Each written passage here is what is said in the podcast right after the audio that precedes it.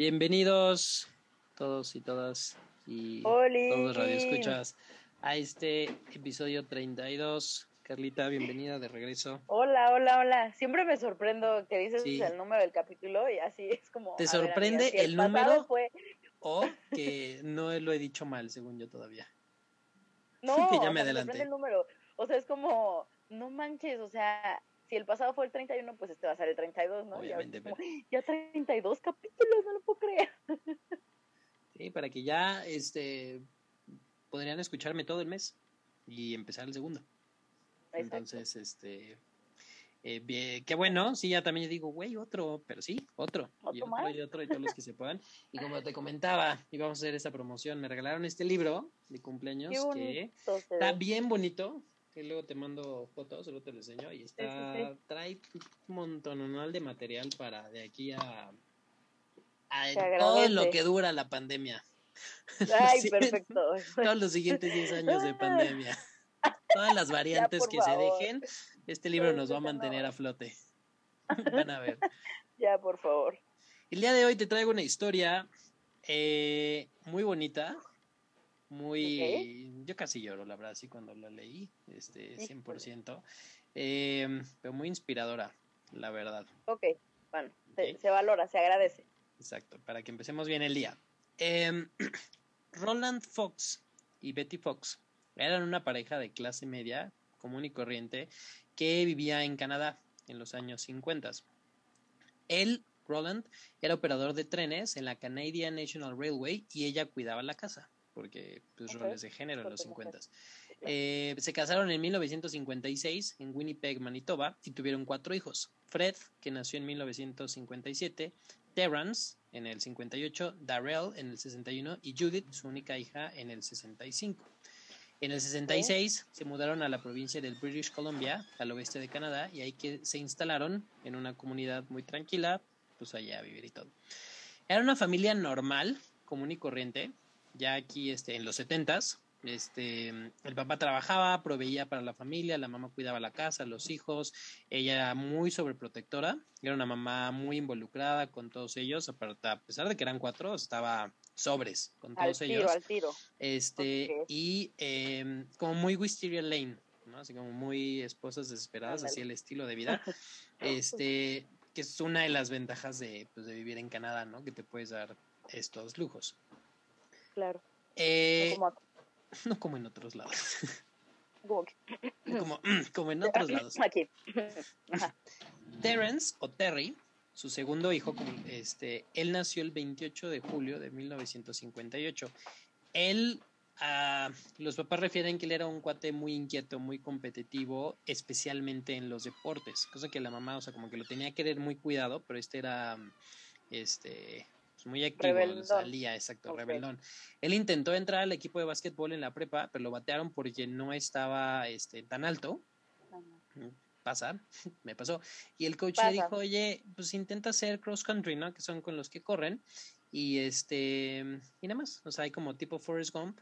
Y este cuate dijo, ok, le entró al cross country, pero también siguió entrenando básquet hasta que al final estuvo en los dos equipos, te digo, era terco y muy competitivo, y de hecho ganó el premio al atleta del año en su prepa. O sea, le dijeron, este no hace el otro, y dijo, chinga, pues hago los dos. Eh, este cuate, eh, Terry, vamos a llamarle, eh, él cuando ya ha sido graduado de la prepa, él casi no iba a la, la, universidad, se le iba a saltar, pero su mamá Betty le dijo, ¿cómo? No, mi hijo. ¿Eres mujer? ¿O qué? ¿O, qué, te crees? ¿Te crees tu hermana? Entonces le dijo, no, a ver, ni más vas a la universidad porque vas a la universidad. Y con esto, Terry se enroló en la Universidad de Simon Fraser para estudiar kinesiología para ser profesor de educación física. Dijo, ok, te late el deporte y eso, te estudia y ya, ¿no? O sea, tienes tu papelito y haces todo esto. Y ok, Terry estaba, mm, entró y estaba en, eh, estudiando y en eso. El 12 de noviembre de 1976, Terry iba manejando en su pickup y chocó con otro coche que estaba estacionado. Nada serio, ni nada. O sea, no le pasó nada.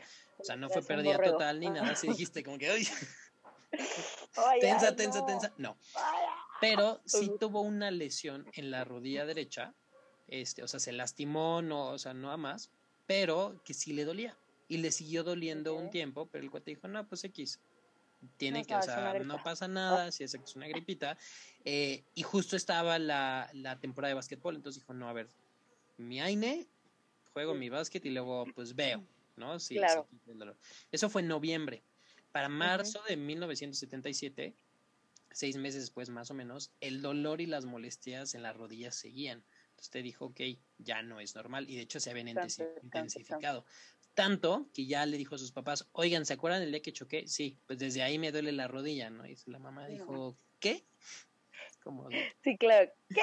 Entonces fue así como de, a ver, no, pues no es normal, has de traer ahí zafado un ligamento o algo, entonces lo llevaron con un ortopedista para que vieran, pues, oh. qué onda, porque pues él seguía jugando básquet y seguía con el equipo de cross country. Y a Terry le diagnosticaron antes de cumplir los 19 años un osteosarcoma. No, no. Oh, ya, ya, sí voy a llorar, ya. Uy, sí. Los doctores le aclararon que no tenía nada que ver con el accidente, porque Terry pensaba que sí, que era que seguro era por el accidente, le dijeron que no, que había sido una pues algo incidental que si se hubiera y que el hubiera no existe pero si lo hubieran estudiado en ese momento a lo mejor lo hubieran detectado antes pero pues no o sea no no para qué, qué haces o sea no no tiene ninguna utilidad hacer eso no o sea ya las cosas así están como están. Y eh, le dijeron que lo que era necesario por lo avanzado de, del cáncer era hacer una amputación supracondilia e iniciar un proceso de quimioterapia. Con esto le pronosticaron a Terry una supervivencia del 50% a 5 años. Dos años antes, la tasa de supervivencia era de 15%. O sea, sí, sí había una diferencia garrafal, aunque no, o sea, sigue siendo un volado de 50-50, pero dos años antes este, le hubiera ido mucho peor. Esto inspiró muchísimo a Terry y, sobre, y le hizo ver la, la importancia de la investigación hacia el cáncer. Este, y que aunque no es de un día para otro, dijo, ok, o sea, sí es algo que se tiene que trabajar. Esto no hizo que él estudiara medicina ni nada, pero dijo, ok, esto es importante, ¿no? Porque es, lo que le gusta. O sea, él era deportista, ¿no? O sea, no, no, no, le gustaba esta parte biológica. A pesar del diagnóstico, Terry siguió siendo un adolescente pues, optimista, muy alegre y sobre todo muy tenaz y muy terco y muy, este, muy competitivo. A las tres semanas después de su amputación, él ya estaba de pie caminando con su prótesis nueva, que no es fácil, o sea, no es como de, o sea, hay me la pongo y ya, no. o sea, tienes, que adaptar, la propiocepción, todo, o sea, o sea, se tiene que medir, ajustar, tienes que aprender a caminar otra vez, a equilibrar tu peso, o sea, qué tanto pongo sobre una pierna y qué tanto pongo sobre el muñón o lo que me queda, o sea, si, si estrenar zapatos nuevos, ¿no? Y, ¿no? y de repente, ay, cae empedrada y una. ahora con otra pierna, o sea. sí, exacto. Entonces, o no sea, es. caminar en zapatos normal, imagínate. Y te pones estas madres. Con una prótesis. Entonces, o sea, no. Y este cuate a las tres semanas. Además, o sea, eso quita tú el, ok, me duele, tengo que aprender esto. O sea, el dolor, la tristeza, angustia y el enojo de que a los 16, 19 años tengo cáncer y ya no tengo pierna. o ya sea, no tengo pierna. No, no, no, no. Entonces, el que este cuate estuviera de pie y estuviera caminando, o sea, ya es un logro enorme, o sea, tanto física como emocional, este, como emocionalmente. De aquí, después de la, de la cirugía, pues, Terry pasó este, los siguientes 16 meses en quimioterapia en el British Columbia Cancer Control Agency, donde pues, igual como muchos pacientes de cáncer, pues, conoció y se encariñó con muchos otros pacientes que, que se fueron acompañando.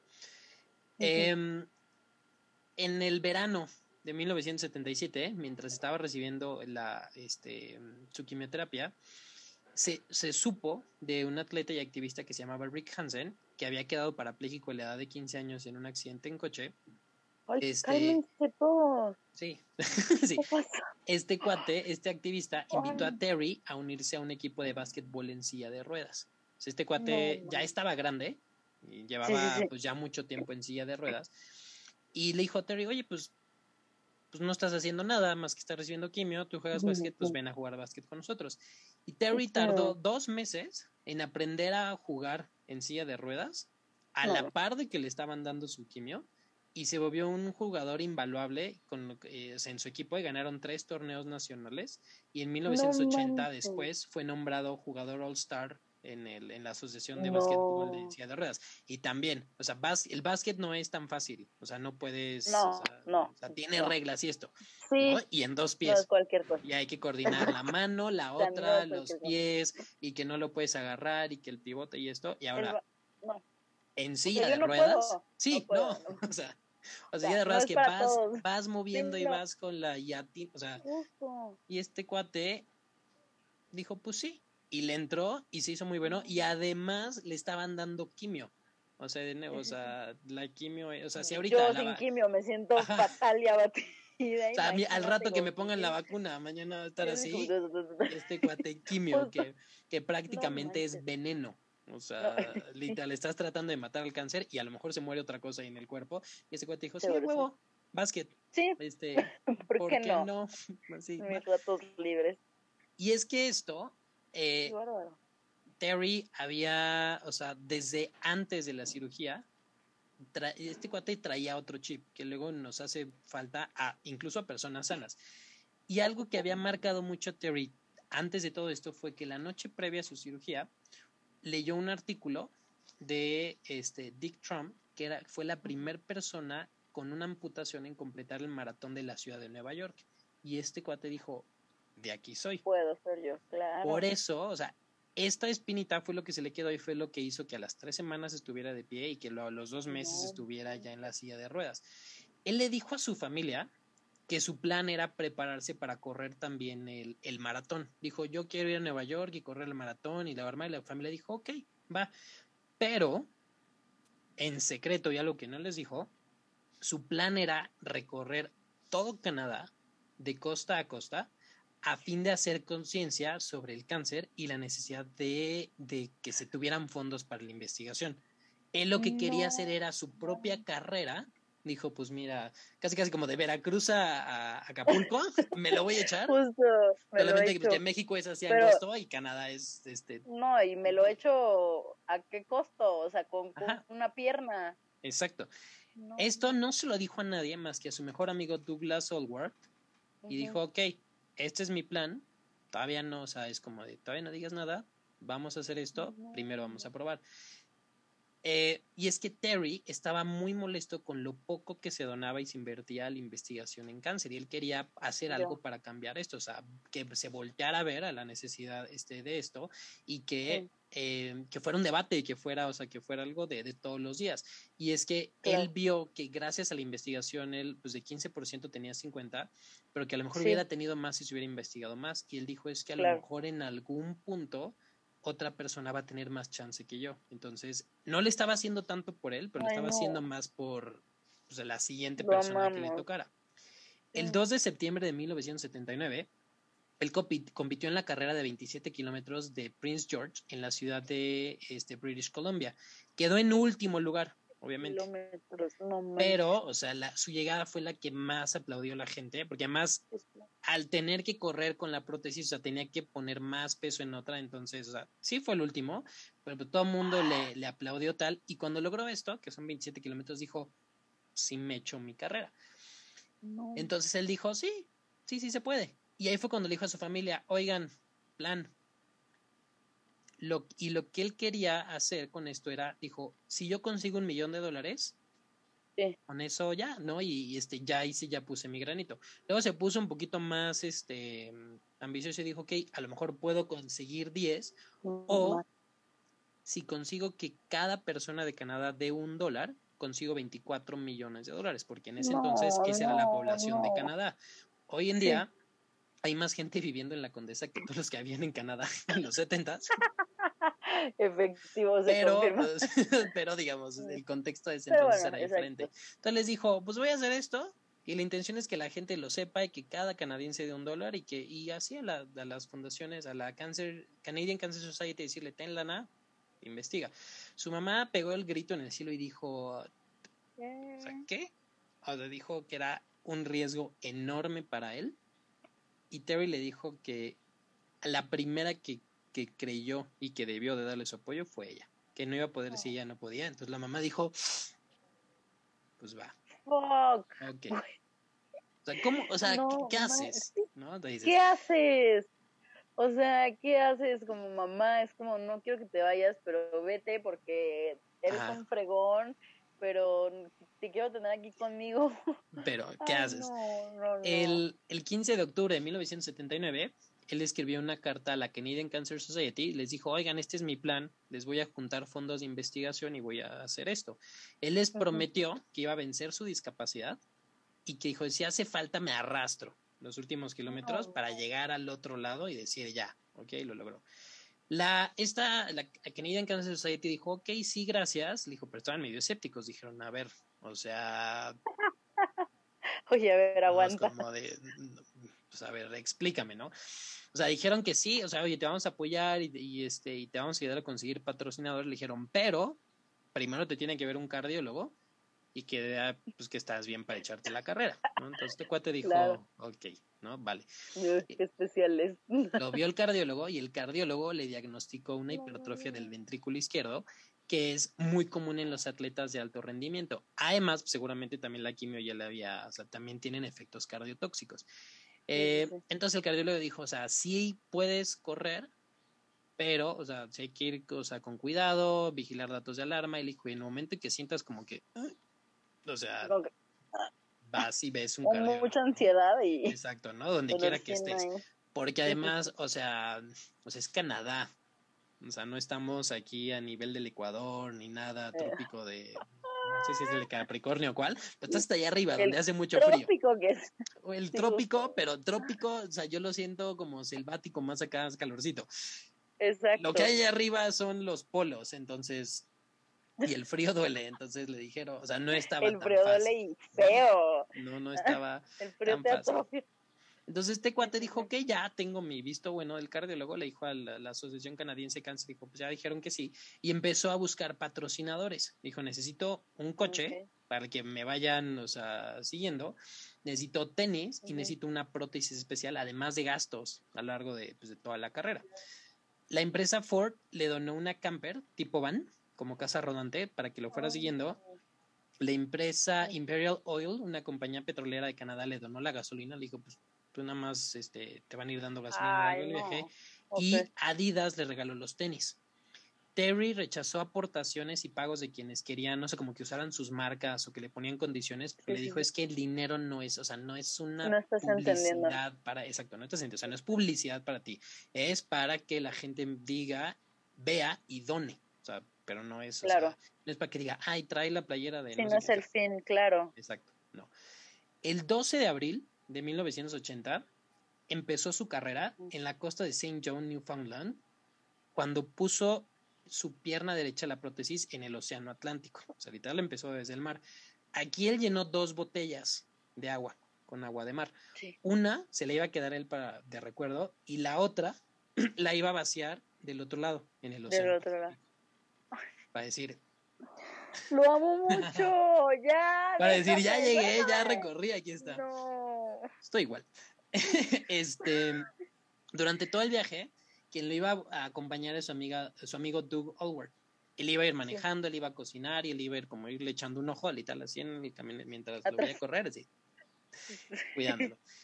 En los primeros días de la carrera, le tocaron lluvias, granizadas, vientos, tormentas de nieve, e iba medio bajoneado porque como que la gente no estaba tan enterada y no estaba entrándole a la donación también, o sea, son los ochentas, o sea, ¿cuál internet, cuál Twitter, cuál el hashtag ¿Cuál cadena de WhatsApp? Nada.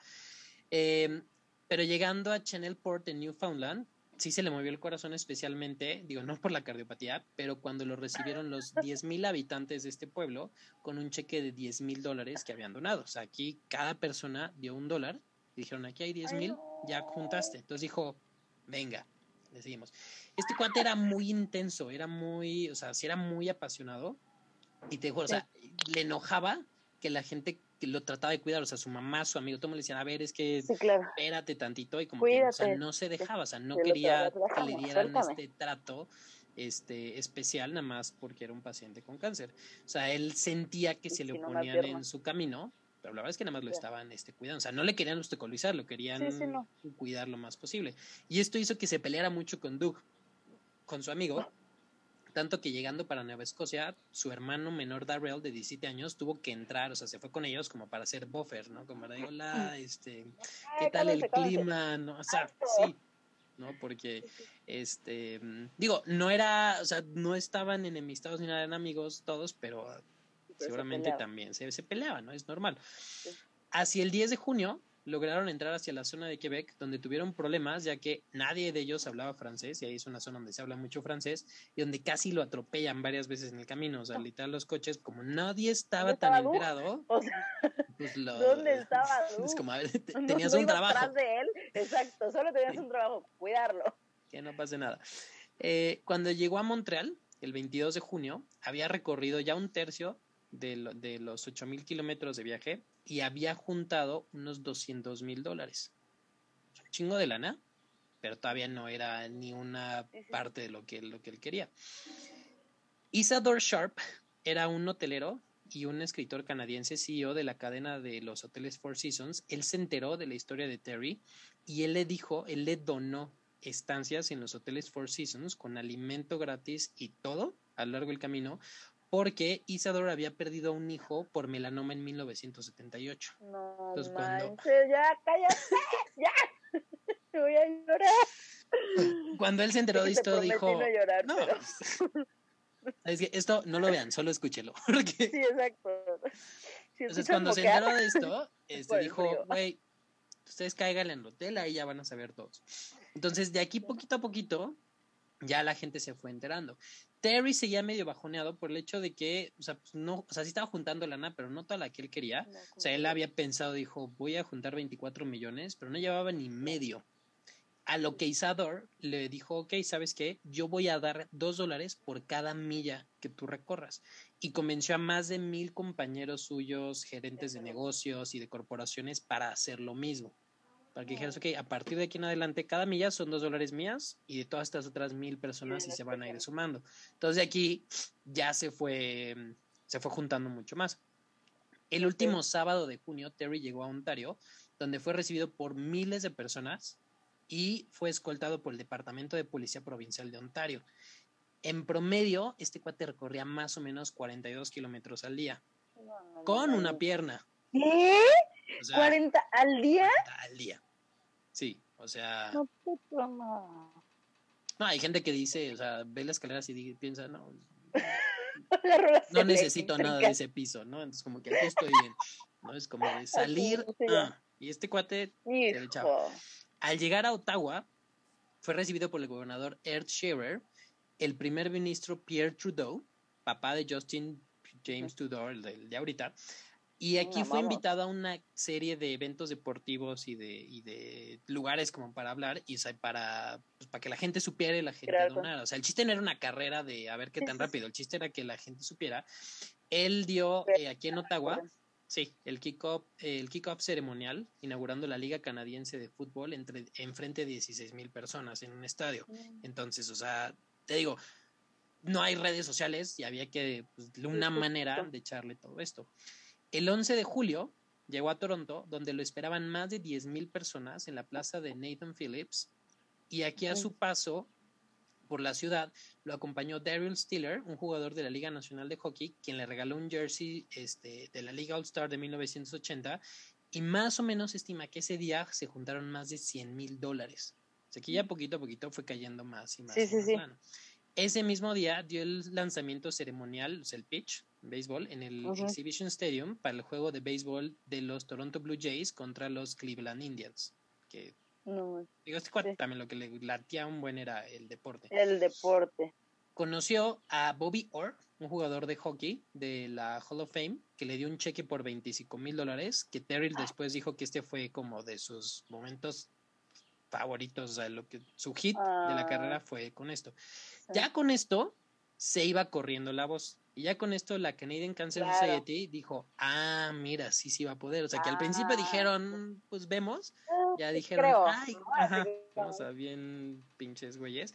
Entonces aquí estos cuates ya se involucraron en la carrera y le empezaron a, organizar y agendar visitas, pláticas, paradas en ciertos lugares, eh, o sea, para, pues, para que lo vieran y para que la gente este, diera dinero. O sea, sí, qué bueno que lo hicieron, pero también es como de, o sea, pinche güey, ¿no? Es como de... ¿De cuánto? Ajá, ¿no? O sea, ¿dónde estaba? O sea, el apoyo, el apoyo exacto, desde un principio, ¿el apoyo se da o no? O sea, o sea, sí, sí, sí, exacto. Y aún así Cherry dijo, ok, porque lo que quería era eso. O sea, lo que quería era eso, que la gente supiera, que la gente donara, que la gente se enterara. Este, porque bien puede haber dicho, ah, pues. Pues ahora no. Pues ahora no. Pero, pero Terry dijo no. O sea, lo importante era eso. Mm. Nunca, no sintió que lo estuvieran usando. Y es como consideración de cada quien, pero dijo, ah, órale, le entro. El problema es que aquí también, naturaleza del ser humano, es que empezaron los medios a ahorgar en su vida y a tirarle hate de, de porque sí, o sea, de salir y es que se corta las uñas en la mesa de la cocina, ¿no? Y es que hace esto, o sea, porque así es la pinche gente. Este, le sacaron notas de que había salido, que a su camino salía con viejas o que se peleaba con sus hermanos o que realmente era su enemigo, de que no estaba tan mal lado del corazón, o sea, ah. Ah, o sea, basura, o sea, y, porque es como naturaleza humana de que se hace, o sea, que a huevo hay que buscarle algo. Pero es como, güey, a ver, estás haciendo algo bueno, cállate si no tienes nada bueno que decir. Exacto, o sea, literal, no, este cuate no está haciéndole nada a nadie. Todo lo contrario. O sea, es como, a ver. ¿Se ubicas? Exacto, una obra buena. No, pero es que es alérgico a las nueces. Güey, que te valga. es como de... No estás entendiendo el, el contexto de las cosas, o sea... O sea, obviamente estas notas no dieron a mucho porque, o sea, como la gente dijo, güey, a ver, cancelado el TV Notas canadiense, pero, o sea... Y esto no desanimó a Terry, esto Terry dijo, güey, no, o sea, pues yo llegar al otro lado y... Estúpidos. Otro de los problemas fue que poco a poco el cuerpo de Terry pues empezó a deteriorarse. Y es que, o sea, este cuate no, o sea, no se tomaba días de descanso. De hecho, pasó su cumpleaños 22 en, o sea, corriendo. Y él siguió, o sea, su chiste era llegar a la otra, a la otra costa, ¿no? Y él dijo, no, pues puedo y puedo y, y pues cállense y le doy. Y aquí pues, el problema es que empezaba a tener problemas pues, de ampollas, tendinitis, torsiones, bursitis, dolor en general, tanto en la pierna izquierda como en su muñón. Sumado a esto, empezó a tener lipotimias y mareos y dentro de todo esto él se negaba a ver un cardiólogo porque él dice, es que si me ve el cardiólogo, ya, ya no me va a dejar terminar. Empezó a tener más desgaste en su pierna izquierda porque empezó a apoyar más el peso ahí para reducir el desgaste en el muñón, porque también empezaba a tener este sangrados y unas úlceras. claro. Exacto. El primero de septiembre, afuera del Thunder Bay, tuvo que detenerse por un ataque de tos que le incapacitó y no pudo, y no pudo, ¿eh? y empezó a tener un poco de dolor precordial. Se tomó unos minutos mientras la gente lo animaba y dijo, pues va, le sigo. Kilómetros más adelante, empieza con disnea, empieza con dolor y le dice a Doug, ya, llévame al hospital. Dijo. Mierda. Dijo, no, no. El 2 de septiembre, Terry dio una conferencia de prensa anunciando que iba a suspender la carrera, ya que en el hospital habían visto que el cáncer había regresado y los doctores le habían encontrado metástasis en el pulmón y que ya no iba a poder seguir. habían pasado. habían pasado 143 días y había recorrido 5.376 kilómetros a pie. Literal, a pie. No a pies, a pie. No, a pie. A pie. Literal. Él, él se negó a, que, que alguien más acabara la carrera por él, porque él dijo, no, es que este es, o sea, la intención no era llegar al otro, o sea, no entendieron. justo, no están entendiendo el mensaje. el, el maratón es, soy yo, no son otros. A este punto, Terry logró juntar 1.7 millones de dólares, lo que equivalen a 5 millones el día de hoy. Una semana después de que se canceló la carrera, el CTV Television Network organizó un teletón para apoyar a Terry y a la Canadian Cancer Society, donde en 5 horas juntaron 10.3 millones de dólares, lo que equivale a 33 millones de dólares de hoy en día. No manches. Parte del cual se usó para crear el instituto de investigación que llevaría su nombre más tarde. Aún así, las donaciones siguieron y todo el invierno, y para abril de 1981 había juntado más de 23 millones de dólares, o sea, 64 millones por día. O sea, de los 24 que él quería juntar, juntó casi 100. O sea, casi le pega a 100. Eso sin acabar la carrera. Para todo esto, Terry se hizo súper famoso. Todo el tiempo recibía correo de gente de todo el país y del mundo. De hecho, recibió una carta que solo tenía escrito Terry Fox Canadá y, su, o sea, llegó. O sea, te llegaba tanto que, o sea, ni siquiera como de no trae el código postal, o sea, le llegó a su casa. Te llega. Eh, fue investido como parte de la Companion Order of Canada en septiembre de 1980, el segundo honor más celebrado después del Orden del Mérito para un civil en, Canadá, y es la persona actualmente más joven en recibir ese reconocimiento. El gobernador del British Columbia lo nombró miembro de la Orden of Dogwood, es un mérito civil también súper elevado por dar servicios a la comunidad, y le dieron una exhibición permanente en la Canada Sports Hall of Fame, recibió el Lou Marsh Award como el atleta más importante de todo Canadá y fue nombrado la, el Newsman of the Year en, de Canadá en 1980. Entonces, aquí, pues, pues de todos lados le empezaron a reconocer y digo, empezó a tener fama, pero pues también su condición fue empeorando. Y todo el país este, rezaba. O sea, todo el tiempo el rezaba, estaba al pendiente por él. De hecho, también incluso el Papa Juan Pablo II le mandó un telegrama y le dedicó una misa en el Vaticano para pedir por su salud. No, manches. El 19 de junio de 1981, Terry fue ingresado al Royal Columbia Hospital por una neumonía no. y falleció el 28 de junio de 1981 a las 4.25 de la mañana, un mes antes de cumplir 23 años. No, chavito. El gobierno de Canadá le mandó poner la bandera media hasta ese día en honor a Terry. Su funeral se transmitió a nivel nacional. Se hicieron memorials alrededor de todo el país. Se hizo uno público en el Parlamento de Ottawa. Y todos estos eventos recaudaron y recaudaron y recaudaron más fondos para, para la Asociación de Cáncer. El 13 de septiembre de 1981 se organizó la primera Terry Fox Run, organizada por Sharp, eh, Isador Sharp, el, el cuate del CEO del Four Seasons, donde por deseos de Terry no iba a ser una competencia, no era una competencia de ver quién llega más rápido y también cualquier persona que quisiera participar debía y podía de participar. En esta primera carrera, que era un, o sea, era un día para juntar dinero nada más, participaron más de 300 mil personas y se juntaron 3.5 millones de dólares. El siguiente año, el 19 de septiembre de 1982, fue la segunda y esta se fusionó con otra carrera que, hay en Canadá que se llama la National School Run Day. Y así fue como creciendo y así se instauró. Cada año se hizo la este la Terry Fox Run en, en, Canadá primero los primeros seis años juntaron más de 20 millones de dólares nada más allá en Canadá para 1999 el día de la Terry Fox Run se celebraba en más de 60 países y participaban más de un millón de personas y nada más en un día se juntaban más de 15 millones este, de dólares. aquí ya no eran dólares canadienses, aquí ya era dólar, dólar gringo. Sí, sí, sí. Para el 25 aniversario de la carrera, se sabe que participaban más de 3 millones de personas alrededor del mundo.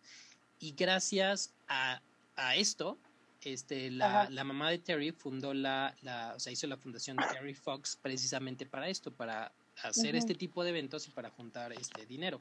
The Terry Fox Run es la recaudación, hoy en día, hoy 2022, es, la, es el evento de recaudación de cáncer de un solo día más grande y más importante en todo el mundo.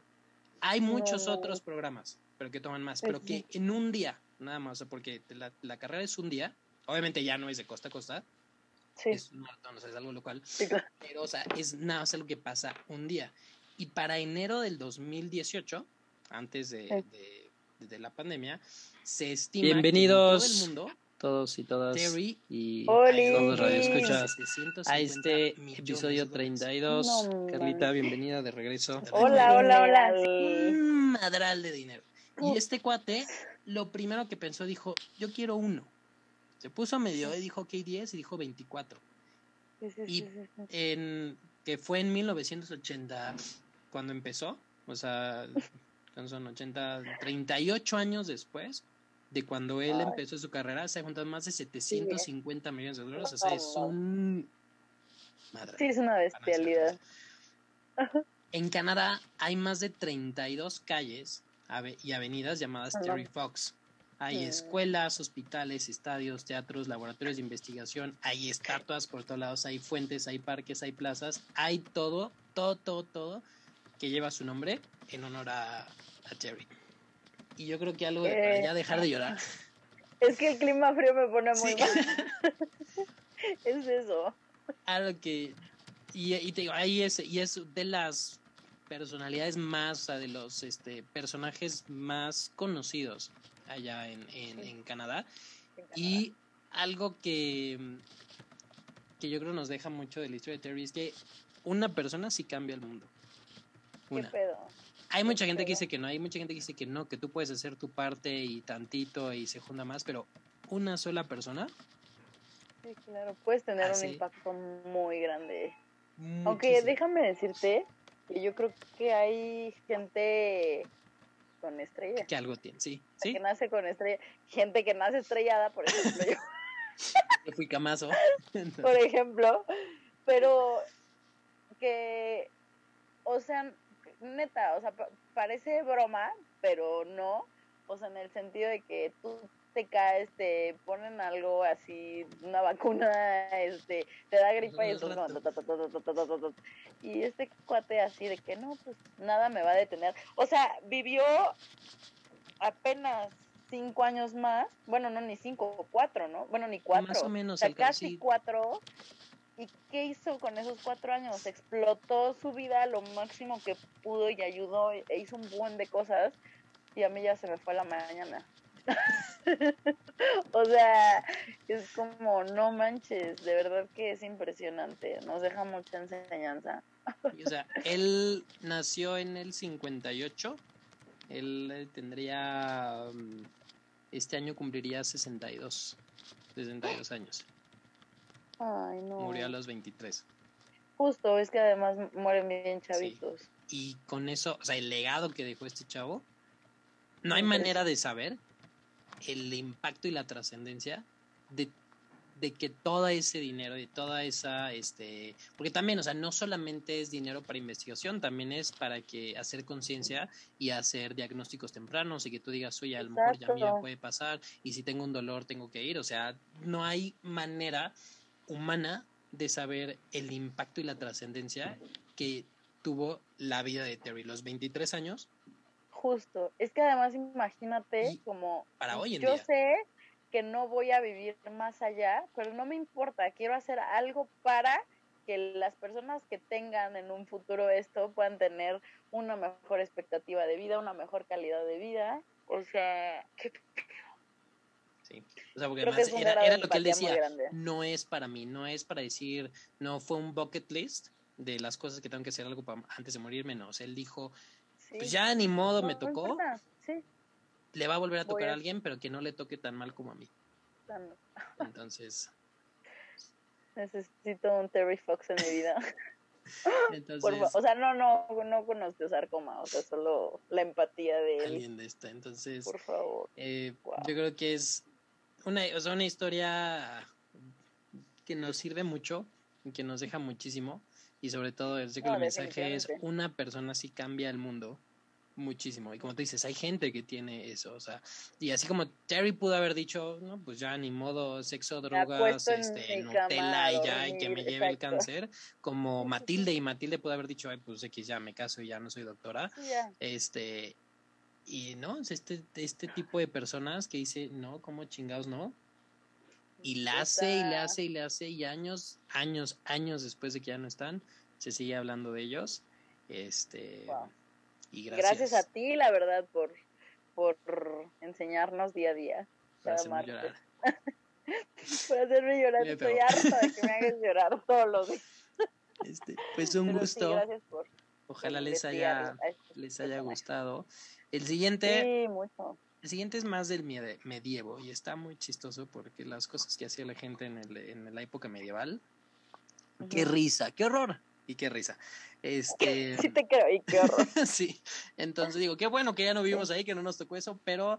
Eh... Ay, no te sé asegurar que no haya alguien bueno, sí, que, que, practique algo así todavía. O sea... Pero bueno, ya no es tan bien visto como antes. Ah, bueno, sí, eso sí, eso sí es cierto. Bueno, quién sabe. Sí, te iba a decir, al menos nuestros dirigentes ya no piensan como que, oh, oh. Es como de, ups, no. Uy, uy, uy. Hay que borrar esta parte. Ay, sí, como que, oye, resulta que seguimos en la Edad Media. Resulta que, uff, híjole, el presidente es de la Edad Media. Resulta y resalta. Pero bueno, no nos quedemos con eso. Hoy quedémonos con Terry. Muchas gracias a Terry. Muchas gracias a la Terry Fox Foundation. Este, Dios me lo cuide. Y muchas gracias a todos. Nos vemos en la siguiente. Bye. Dale, bye.